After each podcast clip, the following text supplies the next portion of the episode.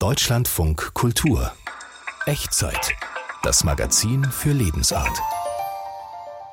Mit Katja Bigalke. Hallo. Und hier geht es heute um ein Verhältnis, das in jederlei Hinsicht komplex ist, um das vom Menschen zum Tier nämlich. Ein Verhältnis, in dem der Mensch ja über eine klare Deutungshoheit verfügt, obwohl er, biologisch betrachtet, natürlich auch nur ein weiteres Tier ist. Und ein Verhältnis, das, auch weil dieses Machtgefälle so ungerecht ist, in den letzten Jahren auch stark hinterfragt wurde. In Diskussionen ging es dann zum Beispiel darum, ob Unterscheidungen zwischen Nutzhaus und Wildtieren ethisch eigentlich vertretbar sind oder auch darum, was wir als Menschen wirklich über andere Tiere wissen können. Auch die Frage, ob über Übertragungen unserer Ordnungssysteme auf andere Arten legitim sind, spielt eine Rolle.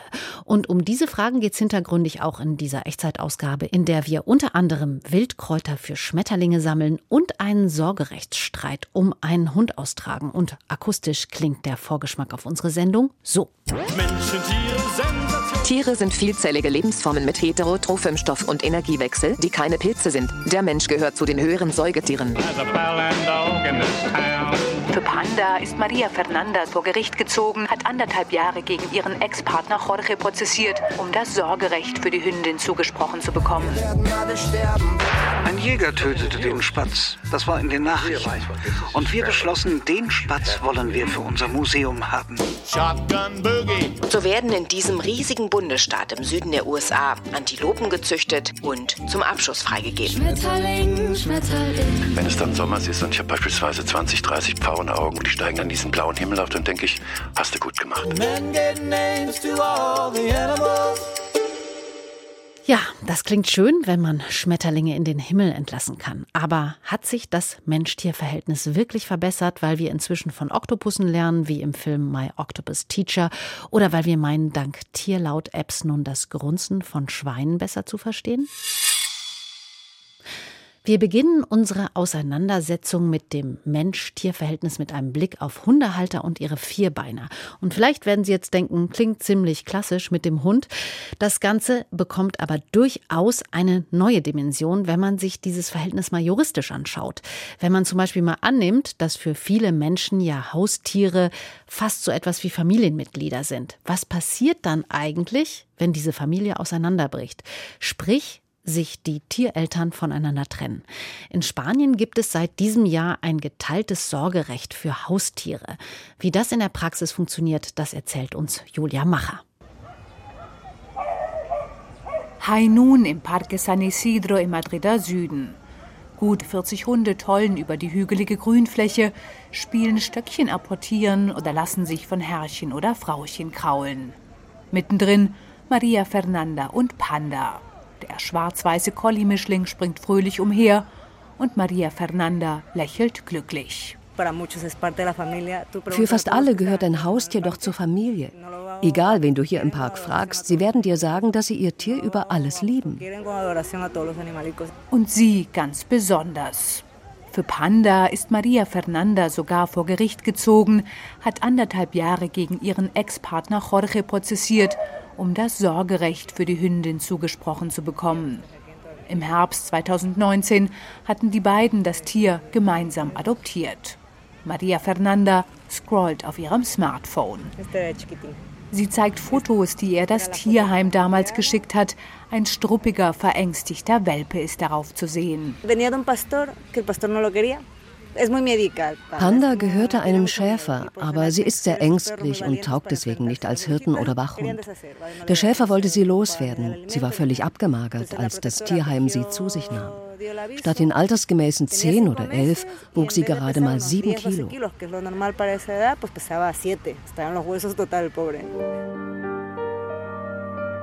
Für das Paar war es Liebe auf den ersten Blick. Gemeinsam peppelten sie die Hündin auf, nahmen ihr die Angst vor Männern mit Stock, vor Müllautos und Großstadtlärm.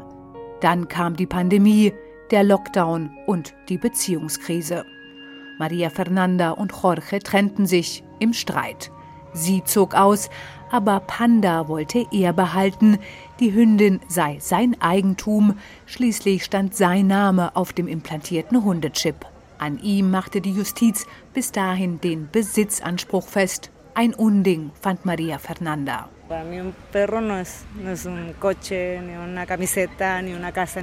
Ein Hund ist doch kein Auto, kein T-Shirt, kein Möbelstück, dessen Wert irgendwie geteilt werden kann. Panda ist ein Lebewesen. Für mich gehört sie zu mir, zu meinem Leben. Jorge hätte alles behalten können, aber nicht Panda. Nachdem eine Mediation scheiterte, wandte sich Maria Fernanda an eine auf Tierrecht spezialisierte Anwältin und zog vor Gericht. Der Richter befand, wegen ihrer engen Beziehung zu dem Hund und der bereits geleisteten Sorgearbeit habe nicht nur der offizielle Besitzer, sondern auch Maria Fernanda Anrecht auf Panda. Ein wegweisendes Urteil, sagt ihre Anwältin Lola Garcia. Denn als Spanien Anfang des Jahres darauf sein bürgerliches Gesetzbuch reformierte, wurde auch dort der Anspruch auf die, Zitat, Berücksichtigung der emotionalen Bindung zwischen Mensch und Tier festgeschrieben. Bei Trennung oder Scheidung müssen beide Parteien seitdem vor einem Familiengericht vertraglich festlegen, wer sich nun um das Tier kümmert, wer wie viel Zeit mit ihm verbringt und wer was zahlt ähnlich wie bei einem gemeinsamen Kind. Die Reform des bürgerlichen Gesetzbuches fasst eigentlich genau das in Paragraphenform, was wir erstritten haben. Dass die Adoption damals eine partnerschaftliche Entscheidung war, vergleichbar mit der, ein Kind aufzuziehen. Und dass deswegen auch nicht mit Eigentumsverhältnissen argumentiert werden darf, etwa mit der Frage, auf wessen Namen der Hundechip ausgestellt ist. Seit Januar hat die Anwältin knapp 100 Anfragen zum Sorgerecht beantwortet. Meist haben sich beide Parteien am Ende einvernehmlich auf ein Modell geeinigt. Für Panda ordnete der Richter ein Wechselmodell an. Ein Monat bei Herrchen, ein Monat bei Frauchen. Übergabe an einem neutralen Ort bei der Tierärztin. Yo Wir hatten vereinbart, dass sich für Panda so wenig wie möglich ändert. Die gleiche Tierärztin, die gleichen Befehle, das gleiche Fressen, die gleichen Zeiten fürs Gassi gehen. Die Arztkosten haben wir geteilt. Fressen und anderes hat jeder selbst bezahlt. Kommuniziert wurde immer per Mail mit Kopie an die Anwältinnen.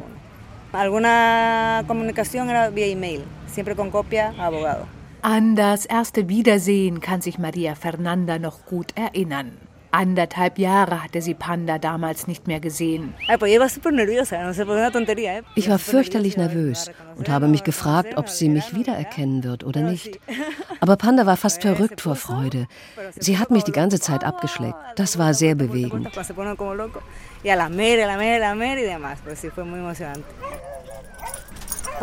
Auch jetzt kommt Panda wieder angestürmt, springt das Frauchen an. Immer noch Wiedersehensfreude oder schon nahender Trennungsschmerz? Maria Fernanda lacht. Nach drei Monaten hin und her hat ihr Ex überraschend auf seine Ansprüche verzichtet und ihr das gesamte Sorgerecht eingeräumt. Panda gehört jetzt ganz zu Maria Fernanda. Woher der Sinneswandel kommt? Ja mal pensando, supongo que es porque ich vermute, er will einfach nichts mehr mit mir zu tun haben. Für mich ist das in Ordnung. Aber mich schmerzt, dass wir zuerst dieses langwierige Verfahren über uns ergehen lassen mussten, nur damit er dann doch seine Ansprüche abtritt.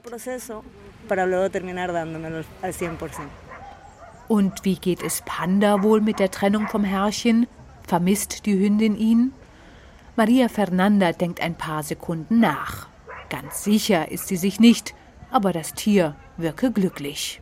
Es wirkt, als sei sie glücklich. Aussagen zum Fall von der Hündin und vom Ex-Partner konnten wir nicht einholen. Der eine wollte nicht sprechen und den anderen verstehen wir leider nicht. Und so müssen wir es beim Eindruck des Frauchens hier belassen. Um das Verhältnis von Mensch und Tier geht es heute ja in der Echtzeit und an dieser Stelle nun um das Verhältnis zu Schmetterlingen. Die knuddeln wir Menschen ja weniger, so wie wir das mit Hund und Hamster gerne tun. Schmetterlinge bewundern wir, weil sie vielleicht so fein sind, so bunt und irgendwie natürlich auch so ein bisschen flüchtig. Das sind ja so ein bisschen Wesen, die so wirken, als kämen sie aus einer anderen Welt. Und diese Faszination für die filigranen Tiere, die teilt auch der Journalist und Schriftsteller Peter Henning. Er züchtet Schmetterlinge auch und zwar in seiner Kölner Wohnung, wo er mit Leidenschaft beobachtet, wie aus so schweren, dicken Raupen dann flatternde Falter werden. Und darüber sprechen wir jetzt mit Peter Henning höchstpersönlich. Hallo, Herr Henning. Hallo, guten Tag. Wie kann ich mir das denn genau vorstellen, wie das bei Ihnen zu Hause aussieht? Also, wo leben die Tiere da und in welchem Stadium ihrer Entwicklung begleiten Sie die so? Ich begleite die sozusagen durch alle Stadien. Ich finde oder bekomme die, es gibt eine schöne Seite, die heißt Aktias, da tauschen sich Freizeitentomologen aus, schicken sich Raupen, Schmetterlinge, Eier und bekomme die in der Größe eines Stecknadelkopfes und manchmal noch kleiner und dann begleite ich die bis zum Falterwerden. Manchmal sind eben die Metamorphosenschritte, sie schlüpfen aus dem Ei, häuten sich dreimal, verpuppen sich, werden dann der Falter. Und dann habe ich manchmal Raupen, die ich als Stecknadelei großes Wesen bekam. Am Ende in der Länge der Raupen, Totenkopfschwärmer zum Beispiel 16 Zentimeter lang, länger und dicker als mein Mittelfinger. Und da werden dann große Nachtfalter draus. Und in meiner Wohnung sind dann eben gerade zu hochsommerlichen Zeiten oder Frühjahrszeiten diverse Behälter, die belüftet sind, in denen sich manchmal, wie in diesem Sommer, bis zu 16 verschiedene Arten aufhalten. 16 verschiedene Arten und wie viele Tiere dann? Wenn man sich vorstellt, dass so ein, ein Falter, ein Weibchen bis zu 1000 Eiern legt, also dann kann man sich vorstellen, natürlich kann man keine 1000 Raupen füttern, aber ich hatte 20 und bin da wirklich in Futterbesorgungsstress geraten. Denn suchen Sie mal in einer Stadt wie Köln Ackerwinde, die finden Sie da fast nicht. Ich wollte gerade fragen, wie machen Sie das denn? Wenn Sie sich vorstellen, es gibt sogenannte monophage Raupen, das heißt, die fressen nur eine bestimmte Pflanze, ist zum Beispiel das kleine Tagpfauenauge. Die brauchen sehr stickstoffreiche Ernährung, das heißt, die fressen nur Brennnessel. Das heißt also, für das Tagpfauenauge, wenn ich Eier habe, muss ich Brennnessel suchen. Dann habe ich den Wolfsmilchschwärmer, dann gehe ich in die Mainauen oder Rheinauen und hole dazu Pressenwolfsmilch. Dann gehe ich für den Windenschwärmer die Ackerwinde suchen und für den Totenkopfschwärmer den Liguster. Das heißt, das Sommer bedeutet für mich wunderbarsten Stress. Ich wollte gerade sagen, Sie sind rund um die Uhr unterwegs, oder? Absolut. Wie viele von Ihren Tierchen werden denn am Ende tatsächlich zu Schmetterlingen? Also man hat natürlich Ausfälle, also manche trocknen aus. Wenn man sie auch winters über in der Wohnung hält, muss man sie natürlich auch mit Feuchtigkeit besprühen, damit sie nicht austrocknen. Also ich sag mal, wenn ich zehn Puppen habe, kriege ich in der Regel neun Stück davon durch. Und wie lange dauert das? Also diese ganze Entwicklung, ist das unterschiedlich je nach Art? Das ist sehr unterschiedlich. Also wenn Sie an das kleine Tagpfauenauge zum Beispiel denken, den wir kennen, den samtroten Falter, der mit den vier Augen, der uns anguckt. Also da verpuppen sich die Raupe blitzschnell und manchmal hast du nach acht Tagen schon den Falter. Und gerade das sind ja Falter, die mehrere Generationen im, im Jahr ausbilden. Aber das Verrückte ist, dass das so ein riesiges Missverhältnis ist. Also ich habe Falter, die schleppe ich sozusagen ein Vierteljahr durch ihre Verwandlungsstadien. Dann liegen die zwei Jahre lang bei mir in der Wohnung und schlüpfen und leben dann drei Tage. Okay, das ist relativ unverhältnismäßig. Sehr. Aber vielleicht ist das auch gar nicht schlecht aus der Sicht des Tieres, so lange in diesem Raupenstadium zu sein. Also wir gucken als Menschen da immer rauf und denken, wann wird er endlich zum Schmetterling? Äh, mhm. Und das ist die tolle Zeit, aber vielleicht ist die tolle Zeit für das Tier ja auch davor. Also mein bevorzugtes Beobachtungsstadium ist tatsächlich das Raupenstadium, weil es so interessant ist.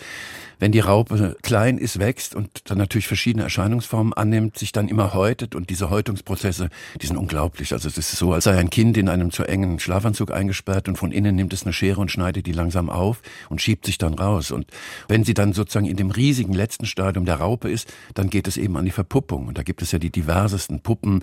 Es gibt Raupen, die hängen sich kopfüber nach unten, die nennt man Stürzpuppen. Es gibt die Raupe des Schwalbenschwanzes, die einen Gürtel wie einen Sicherheitsgurt um sich spinnt, eine Gürtelpuppe. Es gibt dann Raupen, die riesige Kokons spinnen, das kleine Nachtpfauenauge zum Beispiel. Die machen etwas Unglaubliches. Die spinnen einen Kokon, der ist wirklich so hart, dass sie ihn mit den Fingern nicht aufbekommen und bauen in diese Reuse, nennt man das, ein Türchen ein. Das heißt, dass der Schmetterling aus dieser kleinen Falle, wie sie scheint, herauskommt und diese Tür hat ein Scharnier, die nur nach außen aufgeht.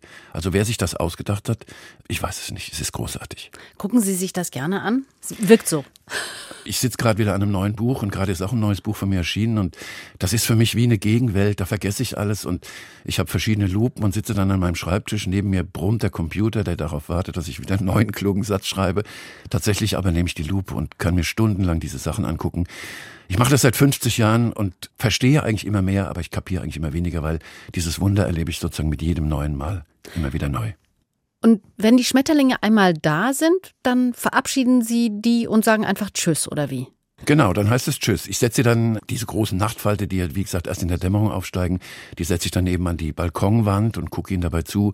Aber die normalen Falter lasse ich dann tatsächlich und das ist ein beglückendes Gefühl, wenn es dann Sommers ist und ich habe beispielsweise 20, 30 Pfauenaugen oder Kohlweißlinge oder kleine Füchse oder Distelfalter und die steigen dann diesen blauen Himmel auf, dann denke ich, hast du gut gemacht. Es ist ein beglückendes Gefühl. Also Sie haben dann nicht so ein bisschen so etwas wie Wehmut oder Trauer. Überhaupt, überhaupt nicht. Ich bin sozusagen nur der Helfer. Ich bin sozusagen eine Treppe, die Sie dann noch nehmen, damit Sie weiterkommen.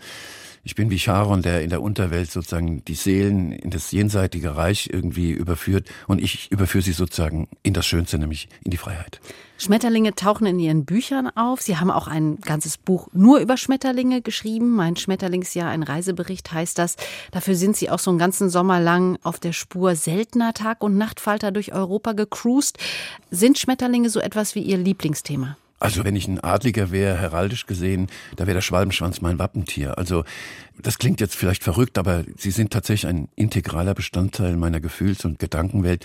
Und ohne Schmetterling, ich mache das seit 50 Jahren, kann ich gar nicht leben. Seit 50 Jahren, wie kam es dazu? Ich bin ohne meine Eltern aufgewachsen in einem Heim und bin dort erstmals einem Schmetterling begegnet im Alter von vier Jahren, der auf einer dunkelblauen Rabatte saß und ich sah diesen Schwalbenschwanz und da war es um mich geschehen. Und später brachte mir dann der Lebensgefährte meiner Großmutter, ein Pole, der brachte mir dann sozusagen die Welt der Schmetterlinge bei und ab da sind wir dann, und er war sehr unkonventionell, quer durch Europa gefahren, um seltene Schmetterlinge zu finden. Und manchmal kam es vor, wenn ich in der fünften Klasse war, stand das Auto vor dem Schulhof und sagte, mein Lieber, wir müssen los. In Jugoslawien schlüpfte Windenschwärme. Dann sind wir einfach weggefahren. Also Sie hatten da jemanden an Ihrer Seite, der Schmetterlinge genauso faszinierend fand wie Sie? Absolut. Also diese Liebe für diese sogenannte Psyche, so wie sie auch in der griechischen Mythologie genannt wird, die kleinen Psychen, die wegfliegen, die Seelen, die wegfliegen, der hat mich natürlich angeleitet und ich hatte da einen wunderbaren Führer und habe mit ihm in Jugoslawien oder wo auch immer an der Adria, an, an den Rändern der Adria in den Bergen stehen oder in den Hügeln stehen, mit die schönsten Augenblicke meines Lebens. Und wenn Ihr Ziehvater diese Leidenschaft für Schmetterlinge auch so geteilt hat mit Ihnen, gibt es da ein besonderes Erlebnis mit ihm zusammen, an das Sie sich erinnern können, das vielleicht diese Liebe so initiiert hat? Der Moment, da er mich sozusagen mit den Schmetterlingen oder mit der Poesie der Schmetterlinge vertraut gemacht hat, war, als ein kleines Tagpfauenauge, das ich schon nannte, bei uns in die Küche flog. Er fing es und hatte den Falter in zu einer Kugel geformten Händen und öffnete ein kleines Loch. Und er sagte zu mir nicht, schau mal, sondern er sagte, hör mal. Und ich legte mein Ohr an dieses Guckloch oder Hörloch. Und wenn der Falter die Flügel öffnet und schließt, nimmt er Luft auf, da steht ein Luftwiderstand und er macht es und als ich dieses poetische Geräusch hörte, da war sozusagen die Verliebtheit unaufkündbar bis an den Rest meines Lebens gestiftet. Sie haben es gesagt an irgendeiner Stelle, dass Ihre Liebe zu Schmetterlingen Sie auch in irgendeiner Form gerettet hat. Was meinen Sie damit? Insofern gerettet, als sie mir den Zugang zu einer völlig anderen Welt eröffnete, in der nur die Schönheit regiert, die Arglosigkeit, das poetisch-philosophische an sich, absolut zwecklos. Diese Tiere kommen und erfreuen uns mit Schönheit, weil das ist ja das Einzige, was sie tun können, wenn wir uns nicht intensiver mit ihnen beschäftigen, um zu kapieren, was die eigentlich machen und wollen.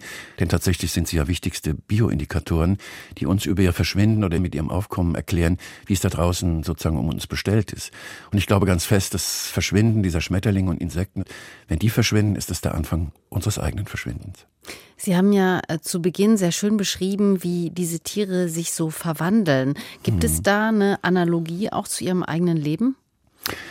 Ich war mal ein Heimkind, nun bin ich ein ähm, alter Mann mit grauem Bart. Kein Schmetterling. Äh, und wenn Sie in diesem Heim aufwachsen, träumen Sie natürlich auch von der Verwandlung, nämlich vielleicht von der Verwandlung dieser Existenz, die so ungeschützt, unbehaust ist, nicht zu wissen, wo man hingehört, träumt man natürlich irgendwie auch davon, sich vielleicht tatsächlich in einen Schmetterling zu verwandeln, der bunt ist, der herumfliegt und der gern gesehen wird. Und vielleicht, glaube ich, ja, habe ich als Kind auch davon geträumt, mich in ein schöneres Leben hinein zu verwandeln. Der Autor Peter Henning war das über die Liebe zu Schmetterlingen. Und an dieser Stelle ein kleiner Spoiler. In seinem neuen Buch Bis du wieder gehst, in dem es um einen erwachsenen Mann geht, der ans Krankenbett seiner Mutter gerufen wird, da tauchen natürlich auch Schmetterlinge auf.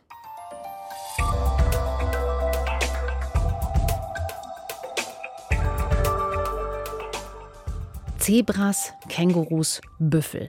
In Texas sind Wildtiere, die von anderen Kontinenten stammen, sehr beliebt. Sie werden dort gezüchtet und gerne auch importiert und leben dann auf privaten Anwesen von wohlhabenden Landbesitzern, die die Tiere dann irgendwann legal zur Jagd anbieten.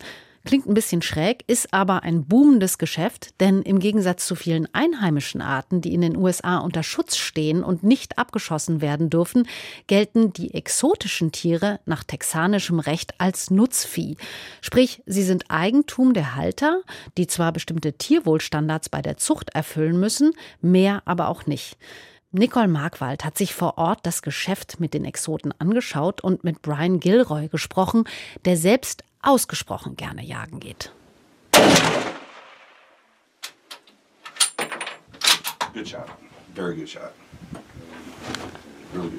Warum gehen Menschen überhaupt jagen? Für Brian Gilroy ist die Antwort klar. But the reason that I do is because it's instinctive. It is something that I like. Ich jage, weil es mein Instinkt ist. Ich mag es. Ich fühle mich gut dabei. Ich spüre die Endorphine. Es ist eine Herausforderung. Ich jage nicht, weil es mich belustigt oder erheitert. Ich mache es, weil ich mich wie das überlegene Raubtier fühle. Denn das bin ich ja genetisch, so hat Gott mich geschaffen. Und ich mache lieber das, als Fortnite zu spielen. Ryan Gilroy ist nicht nur Jäger, er ist auch Gründer des Unternehmens Wildlife Partners nahe San Antonio in Texas. Jahrelang hatte er in Öl- und Gasgeschäfte investiert dann wurde er auf eine andere Branche aufmerksam, die in Texas ähnlich gering reguliert ist und mit Steuervorteilen bedacht wird. Die Zucht und der Verkauf exotischer Wildtiere. Er pachtete Land, kaufte seine ersten Tiere, kaufte Land und noch mehr Tiere. Heute besitzt er 3000 Tiere und bis zu 70 verschiedene Arten. Sie leben auf unterschiedlichen Ländereien rund um San Antonio und verkaufen sich für viel Geld. Ein nubischer Steinbock kostet 6.500 Dollar. Eine ausgewachsene Kaffernbüffel oder Giraffenkuh kann bis zu 200.000 Dollar bringen. Für dieses Jahr rechnet der dreifache Familienvater mit rund 50 Millionen Dollar Einnahmen. Zu unseren Kunden zählen Prominente, viele Sportler. Sie leben zurückgezogen, sind wohlhabend und besitzen Land. Und sie lieben es, exotische Tiere zu halten. Mehr als eine Million Huftiere trotten durch texanische Landschaften, die hier eigentlich nicht hingehören. Rund 125 Tierarten wie Berberschafe, Nilgau-Antilopen oder Zackenhirsche eigentlich in Indien beheimatet. Es gibt so viele exotische Tiere in Texas, dass es sogar einen eigenen Begriff dafür gibt. Texotics. Manche spazieren nur über die Anwesen wohlhabender Landbesitzer, aber viele werden auch gejagt. Gut 5000 Rancher sind im Texotics-Geschäft, das außerordentlich gut läuft. Die Branche nimmt laut Verband Exotic Wildlife Association jährlich 2 Milliarden Dollar ein. Und so werden in diesem riesigen Bundesstaat im Süden der USA Antilopen gezüchtet, Zebras gekauft und afrikanische Büffel verkauft und zum Abschuss freigegeben. Oh gosh, in Texas you can kill just about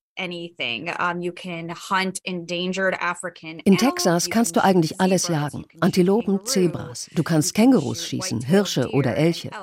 Du kannst exotische Hirsche aus Europa oder Asien erlegen und Büffel aus Afrika. Es gibt nur wenige Tierarten, die in Texas nicht zum Abschuss freigegeben sind. Es ist wohl einfacher, die aufzuzählen als andersherum. Das ist Samantha Haggio von der Tierschutzorganisation Humane Society of the United States. Die meisten exotischen Tiere sind nicht im US Endangered Species Act aufgeführt. Der konzentriert sich auf den Schutz einheimischer Arten. Giraffen, Elefanten, Nashörner, Leoparden und Löwen gehören zu den wenigen Tieren, die in Texas verschont werden. Wer schon immer mal ein Känguru erlegen wollte, ist für 7000 Dollar dabei. Für etwas über 17.000 Dollar ist ein großer Kudu zu haben, eine afrikanische Antilopenart, bei der die Männchen ein geschraubtes Gehörn haben, das über einen Meter lang werden kann. Die Jagd auf ein Zebra kostet rund 5.500 Dollar.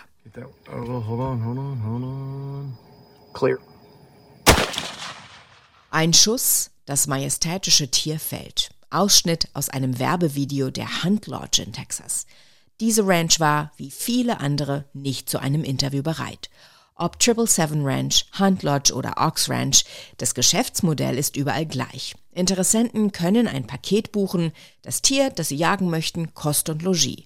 Ein Jagderfolg wird garantiert. Samantha Hagio erklärt, These ranches exist to make a profit and almost all of them have either diese Ranchers wollen Gewinn machen und sie versprechen hundertprozentigen Jagderfolg mit Geld-Zurück-Garantie. Also ist es in ihrem Interesse dafür zu sorgen, dass das Tier vor das Zielfernrohr des Jägers läuft. Sie haben Futterstände mit Zeitschaltuhr in der Nähe des Jägerverstecks. Oder sie treiben die Tiere in genau diese Richtung. Es ist ein abgekartetes Spiel. Letztlich, so Hagio, werden die Tiere nur für die Kugel gezüchtet animals are just being bred for the bullet. Gilroy sieht das anders. Unternehmen wie seines tragen erstens dazu bei, dass Jäger nicht lange Reisen nach Afrika oder Asien unternehmen müssen, um bestimmte Tiere zu schießen.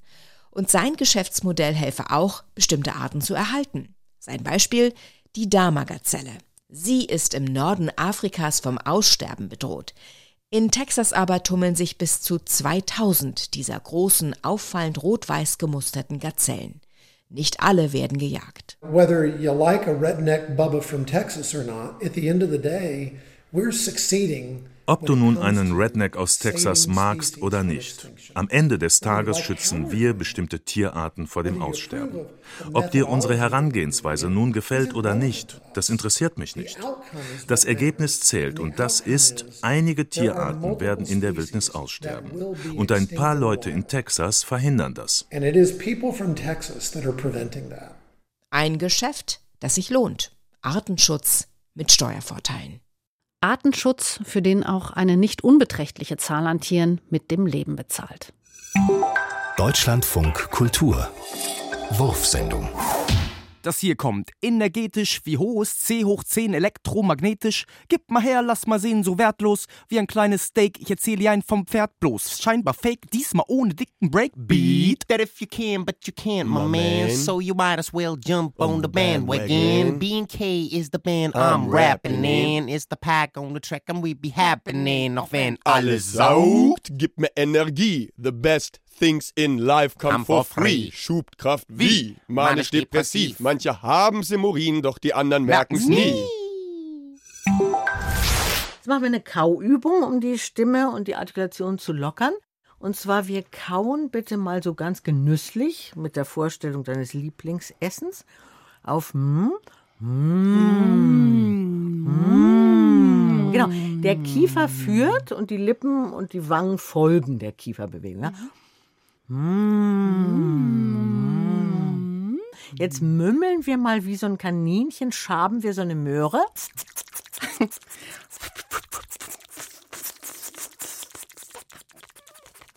So ganz klein, ja. Das ohne Stimme jetzt, genau. Und jetzt malmend wie eine Kuh. Mu.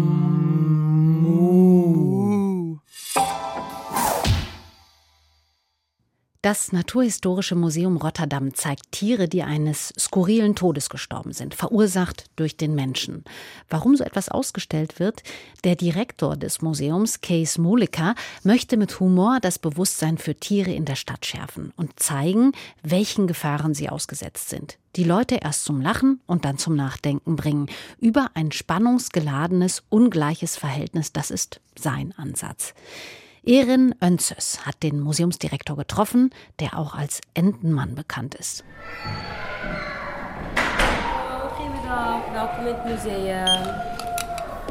Besucher strömen in das Naturhistorische Museum Rotterdam. Gleich am Eingang ist ein ausgestopfter Igel zu sehen, der mit seiner Schnauze in einem Eiscremebecher stecken blieb und starb. Daneben eine Möwe, der eine achtlos weggeworfene Maske zum Verhängnis wurde und ein junger Storch, der von seinen Eltern ausschließlich mit Gummibändern gefüttert wurde, die sie für Würmer hielten. Uh, das ist ein gesellschaftliches Problem. Es ist unsere Schuld, dass die Tiere gestorben sind. Sagt Corinne, die heute mit ihrem Mann Arthur und den Enkelkindern das Museum besucht. Arthur sieht das nicht so eng. So ist das Leben, sagt er und lacht. Yes, things happen. Die Idee zur Ausstellung Dead Animal Tales hatte Museumsdirektor Kees Mulika. Der Biologe sitzt in seinem Büro mit Blick auf den Museumspark. Er trägt ein beiges Hemd und eine khakifarbene Hose, als würde er gleich zu einer Safari aufbrechen. Mulika hat ein Faible für bizarre Geschichten. Geschichten, die von Mensch und Tier erzählen, vom wachsenden urbanen Raum, in dem Tiere sich zurechtfinden müssen.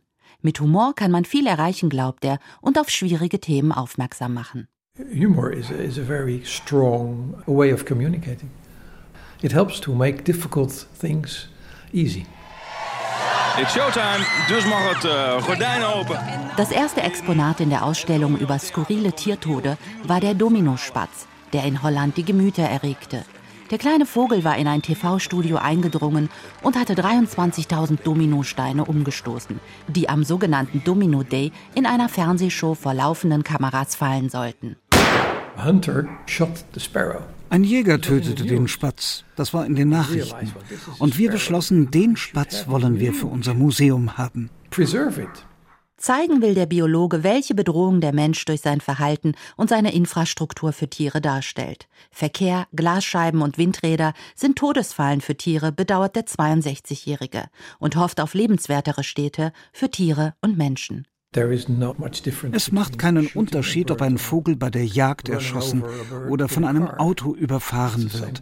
Beides ist vom Menschen verursacht. Mit dem Aufzug geht es abwärts ins Reich der Exponate, die in den Museumsräumen keinen Platz haben. We are now in the basement of the museum. Here, this is the uh, storage rooms for uh, the stuffed mammals and birds. Der Museumsdirektor macht Licht im dunklen Keller. Hunderte von ausgestopften Tieren werden sichtbar. Ein strenger Geruch macht sich breit.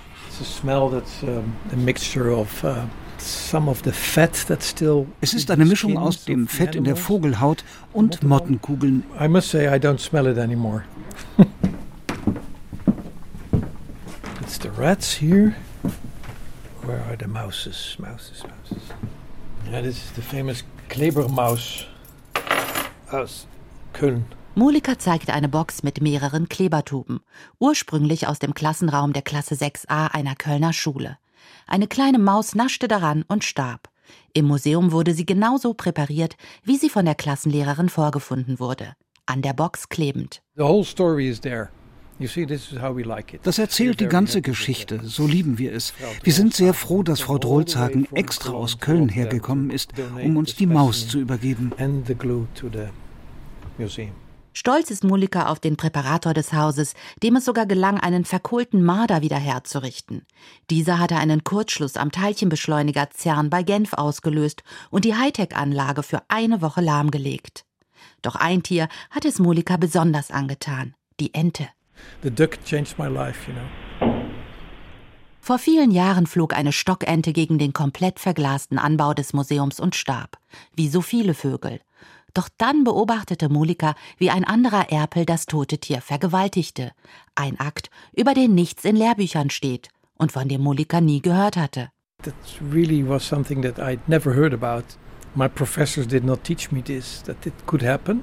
Offensichtlich verstand das Tier die Position des toten Erpels als Einladung zum Sex. Die Ente begriff nicht, dass sein Artgenosse wirklich tot war, denn in der Natur sterben Enten nicht so plötzlich wie bei der Kollision mit einer Fensterscheibe oder einem Auto. Nach seinen Beobachtungen schrieb Mulika den ersten Aufsatz über homosexuelle Nekrophilie bei der Stockente. Dafür wurde er mit einem satirischen Nobelpreis belohnt. Er hat ein Buch geschrieben und hält Vorträge. Und jedes Jahr feiert er mit seinen Kollegen und Besuchern am Unfallort des Erpels den Dead Duck Day. When that's over, we go to a local Chinese restaurant. We have a six-course duck dinner. Danach geht's zum Chinesen. Ente essen. Thank you. Der toten Ente mit toten Enten gedenken. Case Mulliker, das kann man mit Sicherheit sagen, hat auf jeden Fall seinen ganz eigenen Humor. Und mit dessen Vision beenden wir an dieser Stelle unsere Analyse des Mensch-Tier-Verhältnisses. Das war die Echtzeitausgabe für heute. An dieser Stelle noch ein Hinweis auf unsere neue Echtzeit-Serie. In Der Mitfahrer geht es um Menschen und ihre Autos. Auch ein spannendes Verhältnis und hören können Sie das Ganze im Echtzeit-Serien-Podcast. Überall dort, wo es Podcasts gibt. Ich bin Katja Bigalke und ich bedanke mich für Ihr Interesse. Tschüss und machen Sie es gut.